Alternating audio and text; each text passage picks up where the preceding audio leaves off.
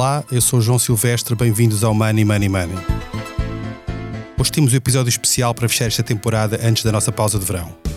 Vamos ter a participação de vários elementos da equipa de Economia do Expresso que nos irão falar sobre os temas que podem marcar este verão. Há muito que esta época deixou de ser a silly season e os últimos anos já nos habituaram a que agosto seja tudo menos um mês parado na economia, na política ou nas empresas. Há vários dossiês em aberto que vão certamente ter desenvolvimentos nas próximas semanas. Temos eleições autárquicas à porta e um orçamento do Estado que está a ser negociado entre o Governo e os partidos. Mas há mais temas a que devemos estar atentos. Money Money Money tem o patrocínio do BPI. Soluções de crédito BPI. Realize agora os seus projetos. Banco BPI. Grupo CaixaBank. Bem, começamos com a escolha dos temas quentes de verão do João Vieira Pereira, diretor de Expresso e comigo faz parte da dupla residente deste podcast. João, quais são os temas que vão marcar as próximas semanas? Olá, João. Uh, os temas quentes do verão. Bem, eu acho que a grande incógnita que vamos, nos vai acompanhar durante todas as férias será a capacidade da economia de recuperar. Ou não? Ou seja, nós partimos para um verão que pode ser muito quente ou pode ser bastante ameno. Porque pode ser muito quente se a economia realmente, e, os, e principalmente aqueles uh, setores que tiveram bastante mais contraídos, como a restauração, o turismo, etc., conseguirem uh, recuperar alguma coisa e voltar a níveis pelo menos do ano passado, uh, ou melhores que o ano passado, e juntando ao resto da economia, que até pelos ditos por agora não está a correr muito mal, uh, consigam dar um impulso e um crescimento económico uh, forte para recuperar de, das quedas sofridas no PIB. Se isso acontecer, podemos ter boas notícias no final do verão e podemos iniciar um período de, de final do ano e eh, e o outono, etc., todo este regresso à normalidade eh, de uma maneira bastante positiva. Contudo, há grandes incógnitas. Grandes incógnitas porque não sabemos qual, quando é, se estes setores vão realmente recuperar, qual a dimensão de, dessa recuperação e se o consumo interno vai ser suficiente para um, ehm, tapar o, os danos que foram feitos. Portanto, essa é a grande incógnita. E depois, a partir daí, como é que toda a economia vai eh, recuperar? Posto isto, há mais uma série de incógnitas pequeninas que ajudam a complicar tudo isto. Por exemplo, moratórias uh, das, das empresas acabam, vão ser substituídas por algumas por uma pequena parte de garantia pública. É suficiente? Como é que as empresas vão estar quando saírem dessas moratórias? Vão ser capazes de pagar? Vão ser capazes de pagar? Quantas dessas empresas é que vão, é que estavam a ser, a ser sustentadas de uma forma artificial e são empresas já falidas e não conseguem sobreviver.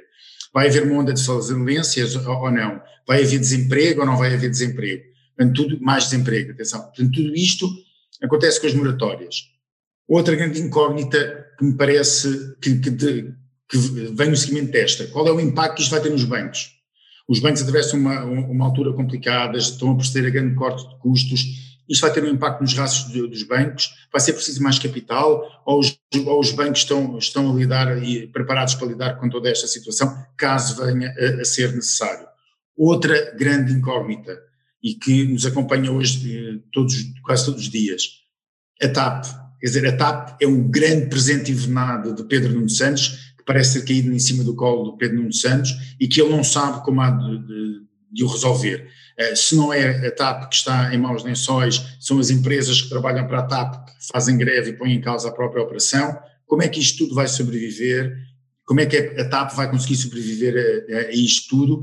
E se vai ter capacidade para sozinha conseguir fazer o seu caminho ou vai, ter, ou vai ser preciso mais dinheiro? E vai ser ter, preciso injetar mais, mais dinheiro. E depois, a outra grande incógnita, talvez a maior delas todas, é o dinheiro do PRR, da tal bazuca, mais o dinheiro dos fundos europeus, já começou a chegar, vai ter um efeito, vai ter efeito na economia, vai ter um efeito esperado, ou vai ser apenas mais um paliativo para voltarmos a fazer tudo igual e continuarmos a ser um dos piores países da Europa em termos de crescimento. As perspectivas dos grandes organismos internacionais não são boas em termos de crescimento, vamos crescer abaixo da média europeia, mas pode ser que, mais uma vez, estejam errados e esteja o governo certo. Queremos todos que o governo esteja certo e que o crescimento seja maior, mas para isso é preciso que todos os lastros, todos os astros se alinhem para que realmente a economia cresça mais. Portanto, eu diria que estas são as grandes preocupações que levo para férias. A Sónia Lourenço, que acompanha a área de macroeconomia e que neste momento tem em mãos, ou está a acompanhar aquilo que é o efeito da pandemia na economia e a recuperação que se pode ter ou não nesta fase. E um dos temas que parece que irá marcar os, os próximos tempos é precisamente como é que vai ser este verão, como é que o PIB se vai comportar no terceiro trimestre, que normalmente é muito bom ao nível do turismo e que este ano é bastante atípico. Sónia, o que, é que, que é que podemos esperar deste verão em termos de desenvolvimentos macroeconómicos? Olá, essa é a grande interrogação nesta fase, ou seja, não restam dúvidas que a recuperação da economia terá sido muito forte no segundo trimestre, o Instituto Nacional de Estatísticas só divulga as primeiras estimativas na sexta-feira, mas há consenso entre os economistas para um crescimento da ordem dos 15% face ao mesmo período do ano passado, acompanhando o desconfinamento, todo, toda a reabertura das atividades.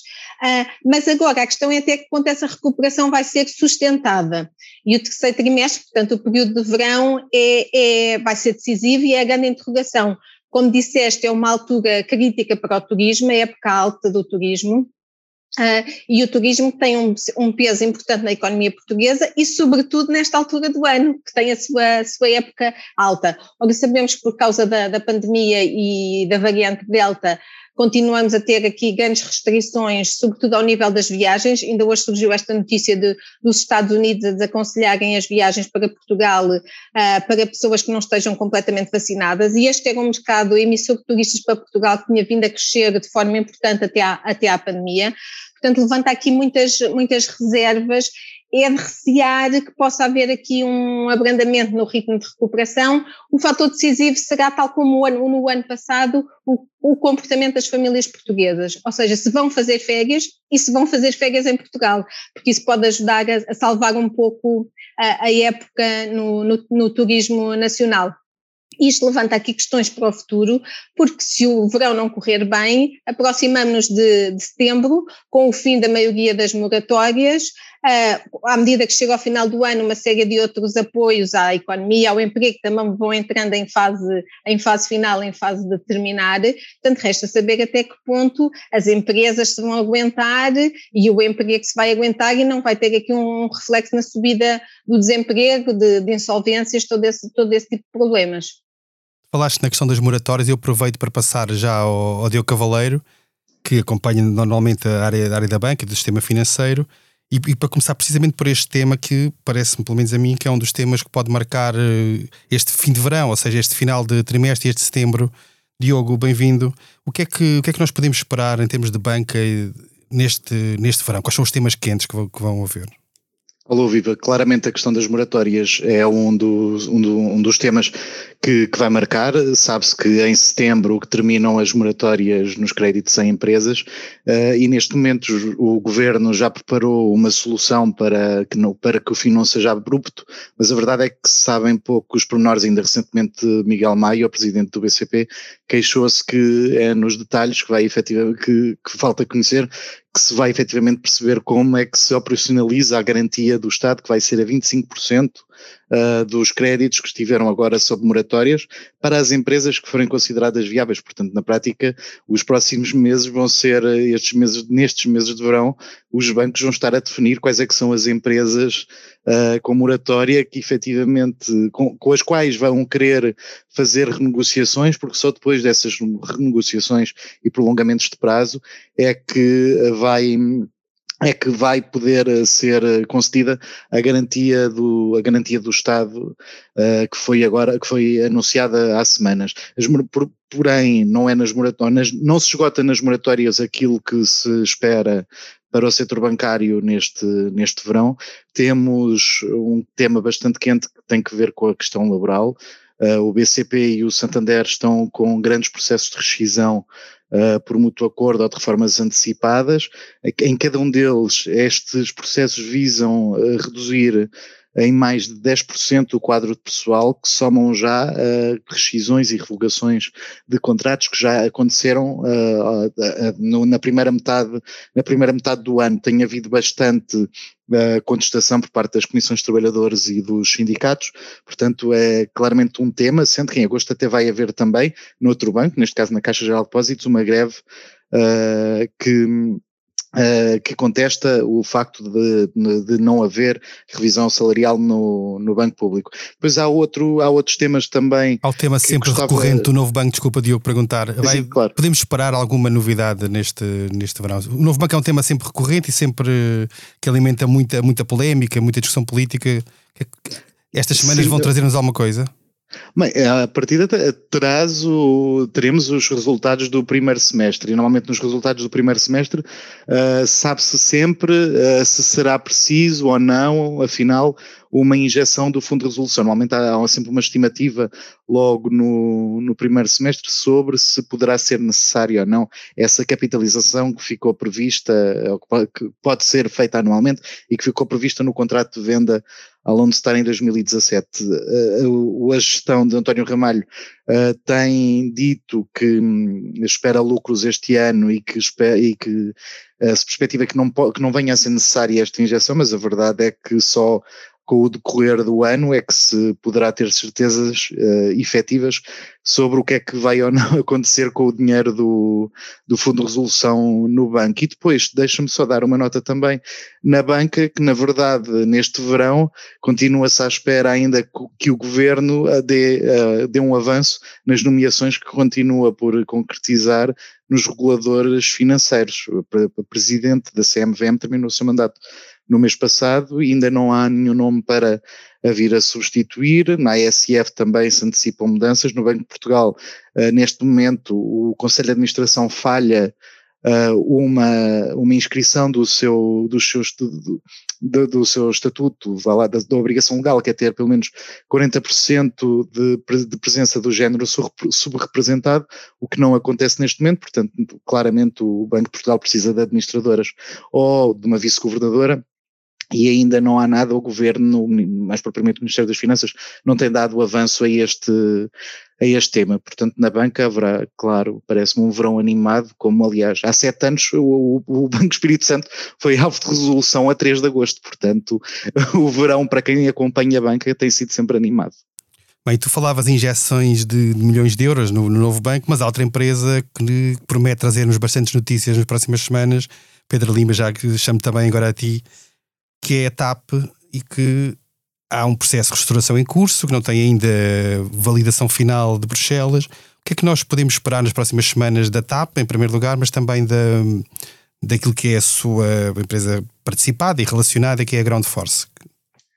Pois, o Diogo estava a falar um, de, pronto, de problemas na banca e também de alguma contestação dos trabalhadores, e nós, de facto, o que temos aqui na TAP, para já, temos um despedimento coletivo em curso, uh, que está a levantar naturalmente, como todos estes processos, está a levantar naturalmente contestação. Uh, ainda agora houve um sindicato que, que se queixa da forma como está a ser preparado tanto esse despedimento coletivo, que, que há, há, portanto, recurso a um, a um chamado algoritmo que, que enfim, que, está a levar situações assim eh, um bocadinho insólitas, nomeadamente há queixas de que trabalhadores que um casal que trabalha na empresa que está, portanto, os, os, dois, os dois elementos do casal estão a ser, portanto, convidados a sair, uh, ou são mesmo, neste caso, nem estamos a falar de, de ser convidados a sair, é mesmo, portanto, alvo de, de, deste despedimento. Portanto, há aqui um processo de reestruturação que é muito pesado. Uh, inicialmente, nesta última fase, falava-se de 124 pessoas, o Ministro das Infraestruturas já vai falar que é um bocadinho menos, são 113, uh, eh, e esse processo está em curso nesta fase e toda a reestruturação que está ainda também dependente naturalmente da decisão de Bruxelas, eh, porque há uma investigação aprofundada neste momento eh, em curso. Isto naturalmente para eh, juntar ao cenário que continua a ser dramático a nível do turismo, que enfim, portanto que continua a penalizar a TAP, ou seja, a TAP naturalmente é prejudicada pelo, pelo contexto económico desfavorável, mas também continua aqui, portanto, a ter este, este processo de reestruturação a, a, a pesar.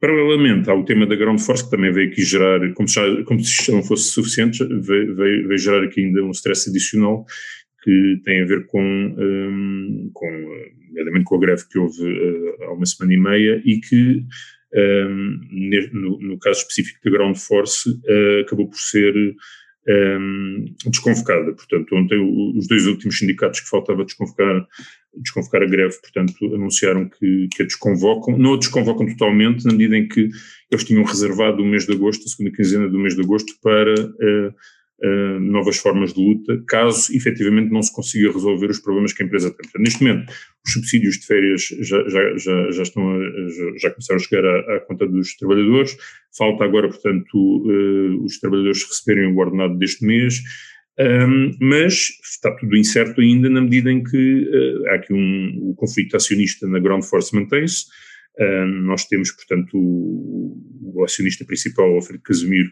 a continuar a mandar bocas, peço desculpa pela expressão, mas, mas é o que se passa, mandar bocas à, à, à TAP e, e, portanto, temos claramente o governo a querer que ele saia. Eh, a forma como ele vai sair da empresa não sabe muito bem qual é, espera-se que o Montepio consiga vender, portanto, a participação de Alfredo Casemiro, porque o Montepio neste momento tem, está na posse dessas ações. Se não avançar, portanto, essa venda, o Governo já veio dizer que uh, vai avançar com, vai, vai arranjar forma de um, ehm, expulsar Alfredo Casemiro da, da, da, Ground Force. A TAP é, portanto, o outro acionista, tem 49,9% e Alfredo Casemiro tem 50,1%. Portanto, há aqui também na ground force ainda esta indefinição. E os trabalhadores, naturalmente, estão à espera de que isto se resolva, porque, muito bem, ok, podem, ter, podem receber agora o ordenado neste mês, mas ninguém lhes garante que recebam o do próximo mês. Portanto, uh, é por isso que está ainda em aberto alguma paralisação a partir da segunda quinzena de agosto. É uma questão de esperar para ver como é que correm as negociações do Montepio, ou o tal plano B que o governo diz que vai tomar, que ninguém percebe muito bem o que é. Uh, há outra área dos transportes que também tem tido muitas notícias nos últimos tempos, que é a ferrovia. Este verão vai ter algum desenvolvimento relevante que mereça a pena destacar? Há também alguma contestação no, no, a nível laboral na, na, na ferrovia. Uh, estão previstas algumas greves também, uh, aí obviamente não, não, não, com a gravidade do que está a passar na TAP. Mas a ferrovia neste momento, eu diria que após tantos anos de, de abandono, as notícias que podem surgir neste, neste verão são, são de facto de continuação de, de investimentos e o que, está, o que se está agora à espera, portanto que saia o, o caderno de encargos do, do concurso para a compra de mais comboios, um, o que temos neste momento em curso é a discussão do Plano Ferroviário Nacional, que é, portanto, aquele, aquele instrumento que o Governo tem ou quer, quer vir a ter para, de alguma forma, dar força de lei a todos os investimentos e toda a estratégia que o Governo tem para, uh, para a ferrovia. Portanto, neste momento, digamos que, uh, também não se, atendendo a que também não temos uma grande pressão sobre os comboios neste momento por causa do, porque o turismo também já não está, enfim, está longe de estar como estava, como sabíamos.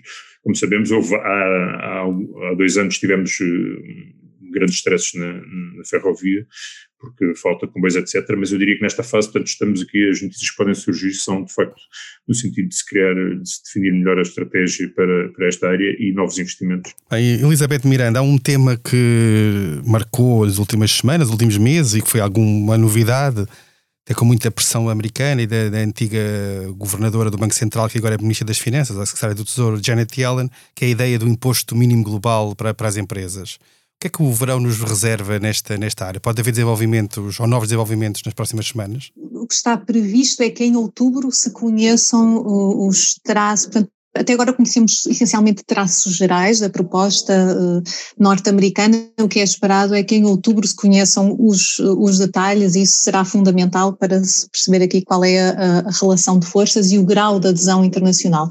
Mas de facto eu diria que é, é de esperar que ao longo do, do verão vamos assistindo uh, ao posicionamento ou reposicionamento de algum dos, das jurisdições dos países que, que, que se têm, têm manifestado algumas reservas em relação, em relação a, esta, a estas propostas.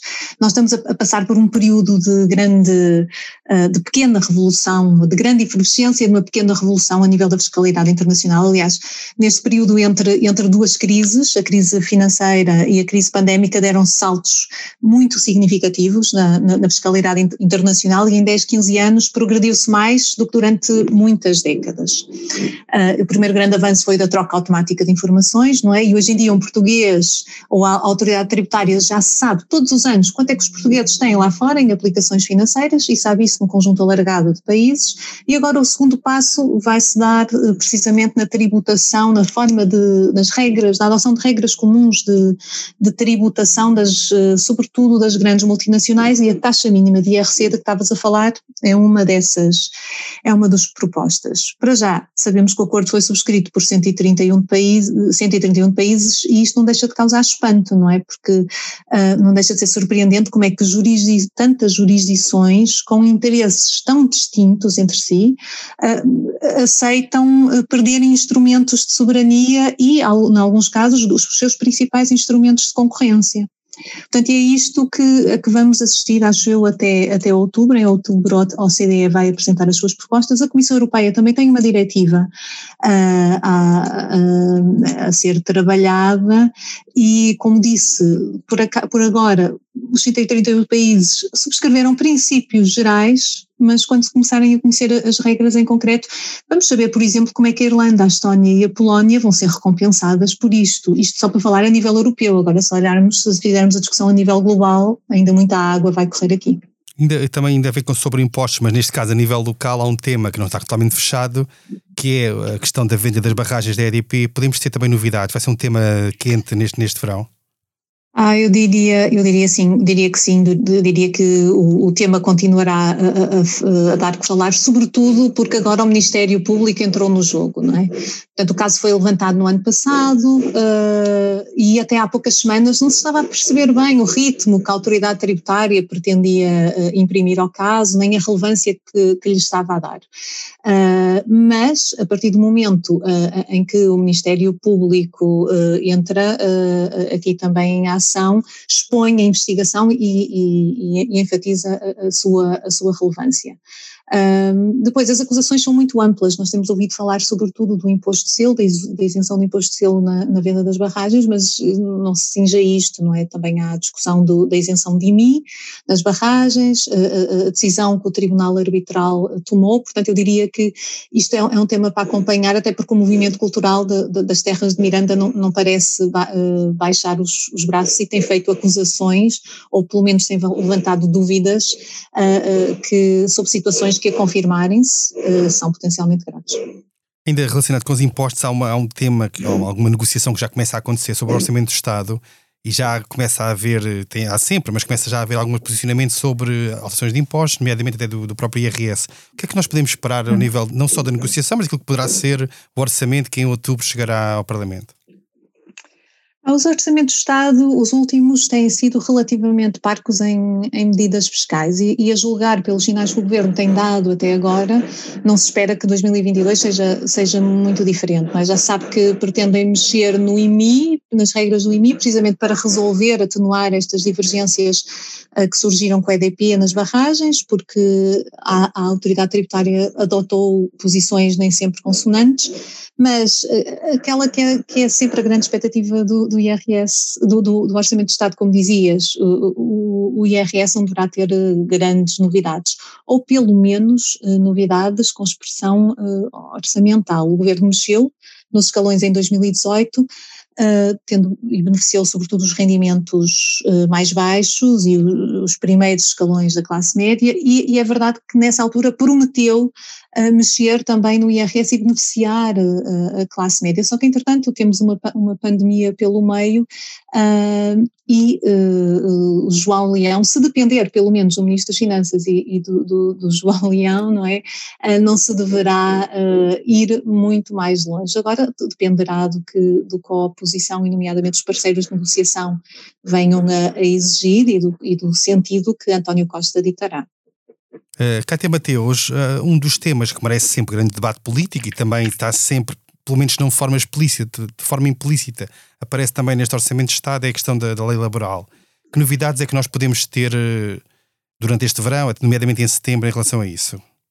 Olha, o, olá, o, o, verão vai ser um tema, o, o verão, perdão, uh, a legislação laboral vai ser um tema particularmente quente uh, neste verão. Isto porque há várias, uh, várias coisas em cima da mesa em matéria laboral, desde logo começando pelo, pelo fim de alguns, de alguns dos apoios que, que têm beneficiado ou têm protegido as empresas neste contexto de, de maior crise e que vão chegar ao fim, portanto, depois como layoff, depois como, como o próprio apoio à retoma, às moratórias, que, que também já aqui, já aqui foram faladas, uh, e que, portanto, estão a, estão a chegar ao fim, eh, quer, quer os, os, próprios apoios, quer o seu período de carência, uh, e isso vai movimentar aqui alguma coisa durante os próximos meses. Por exemplo, se, se pensarmos no caso do, do apoio à retoma, uh, o período de carência deste apoio termina em novembro, o que significa que muitos dos empresários um, e, podem, a partir dessa altura, começar a, a despedir, e, portanto, a, a Sónia já falou disso, o Diogo também falou na banca, o Pedro Lima também falou no setor dos transportes, portanto há aqui uh, em matéria laboral Uh, alguma uh, movimentação mais para o último trimestre do ano que pode não ser benéfica para muitos trabalhadores. Portanto, é expectável que possamos, a partir de novembro, assistir a algum um, impacto no mercado de trabalho do fim destes, destes apoios. Depois, um, em matéria de legislação laboral, como, como, como me perguntavas, há aqui muita coisa em cima da mesa.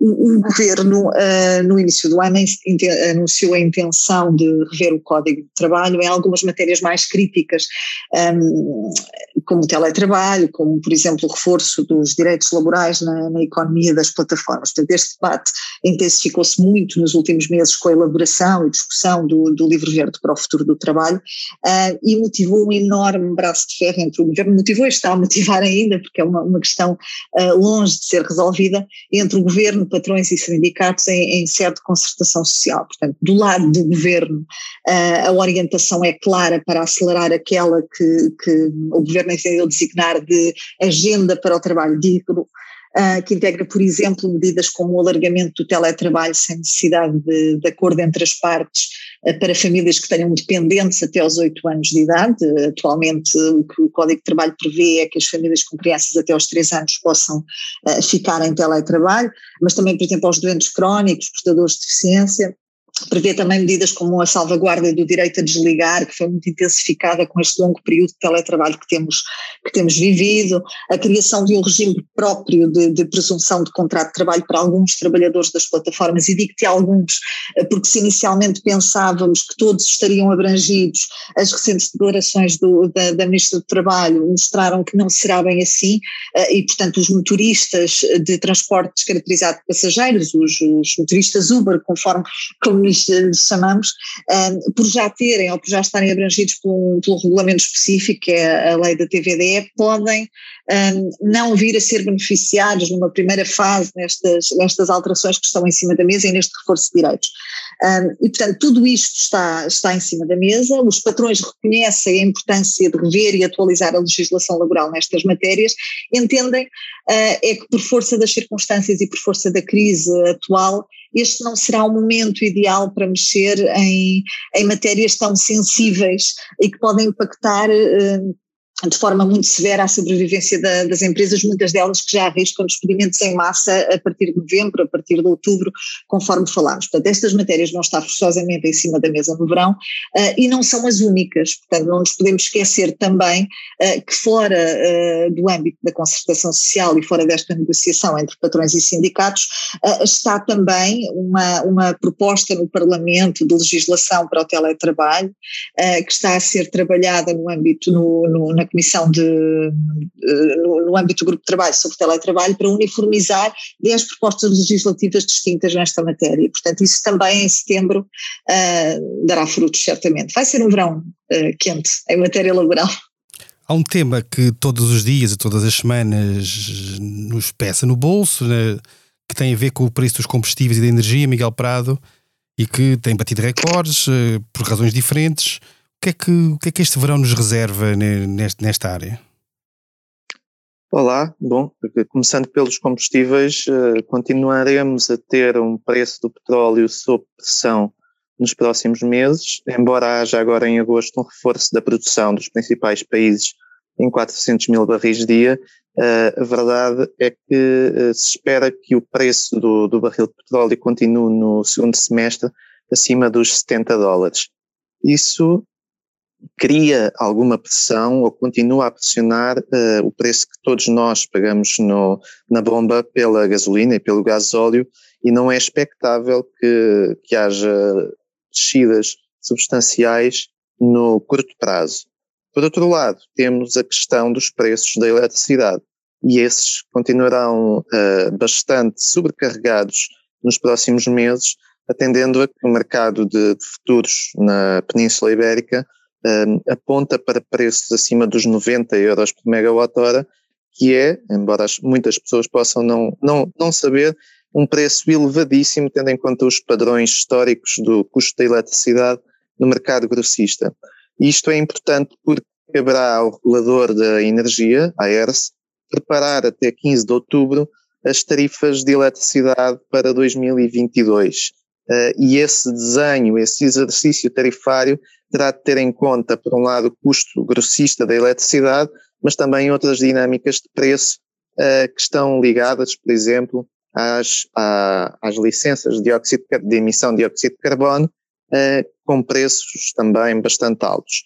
Ao mesmo tempo, uh, o governo está a ultimar uma, lei de, uma nova lei de bases do setor elétrico, que trará algumas novidades uh, e que provavelmente serão conhecidas ao longo das próximas semanas, tal como no capítulo dos leilões de, de, para centrais, novas centrais de energia solar, em que haverá previsivelmente nos próximos meses um primeiro leilão para centrais uh, solares flutuantes em barragens. E, portanto, vai ser um verão com algumas novidades uh, no horizonte. Margarida Cardoso, há dois, há dois setores que têm sofrido muito com estes avanços e recuos e com as regras e revisão das regras de acesso dos clientes, de horários, etc., que é a restauração e a distribuição. São dois setores que não são exatamente iguais, mas que mexem muito diretamente com a vida das pessoas e, e também da, do negócio das empresas que os têm. O que é que este verão nos reserva nesta, nesta área, o que nos pode reservar? Este verão, como dizia a Cátia, em relação à matéria, à matéria laboral, promete ser também um verão quente nestes setores. Começa a haver sinais de que vai haver algum alívio de restrições e, uh, isso pode dar, ajudar a dar algum fogo, mas algumas empresas já estão num estado tão desesperado que não falta saber se vai ser suficiente. E nos últimos dois dias, três dias, têm chegado alguns sinais, por exemplo, da restauração, que mostram que as coisas estão a chegar ao limite. São coisas que podem ser simbólicas ou não, mas a provar que é uma das associações do setor organizou eh, na segunda-feira uma manifestação silenciosa, toda ela foi uma manifestação simbólica, era silenciosa, diziam eles, para mostrar eh, ou para replicar o silêncio que há nas salas dos restaurantes, Alguns empresários iam com muletas e andarilhos para simbolizar que lhes tinham partido as pernas, por exemplo. Uh, portanto, percebe-se que estamos aqui a chegar a um limiar complicado. A Arespa, a Associação do Setor, também emitiu um comunicado, penso que foi hoje, em que dava conta de problemas com a questão da, das, das, garantias da, da apresentação dos certificados de, de vacinação, ou a necessidade de testes, havia conflitos entre consumidores e restauração, dão eles conta e pedem uma campanha de sensibilização.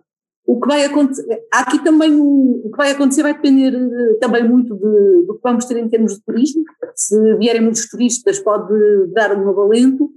Se o e-voucher cumprir a sua função de incentivar o consumo, pode vir um novo alento embora o setor também seja um bocadinho diferente disto, em geral as pessoas do setor dizem que isto é mais um incentivo a pedir fatura do que, do que um incentivo ao consumo, onde gostariam mais de ter visto um modelo, um modelo à medida do que foi seguido em Inglaterra, em que há um desconto imediato.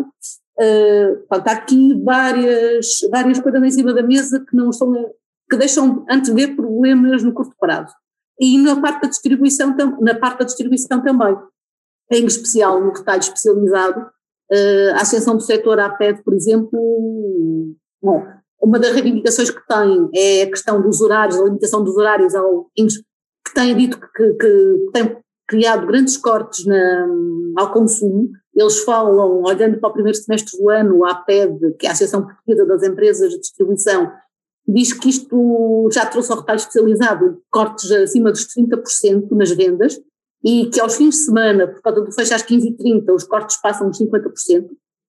Eh, isto pode estar a resolver-se, mas num momento em que, diz a PED, manter os 40 mil postos de trabalho do setor começa a ser complicado. E, ao mesmo tempo, estamos aí, no final de julho, acaba o, acaba o apoio ao layoff, acabam os apoios, a, quer dizer, oficialmente não há, não há indicação de que vão acontecer apoio, os apoios às rendas e estão todos um bocadinho preocupados com, com esta situação e falam mesmo numa espécie de um cocktail explosivo que pode ser dramático para as empresas e para os empregos que, que, vêm, que, estas, que são criados por estas empresas.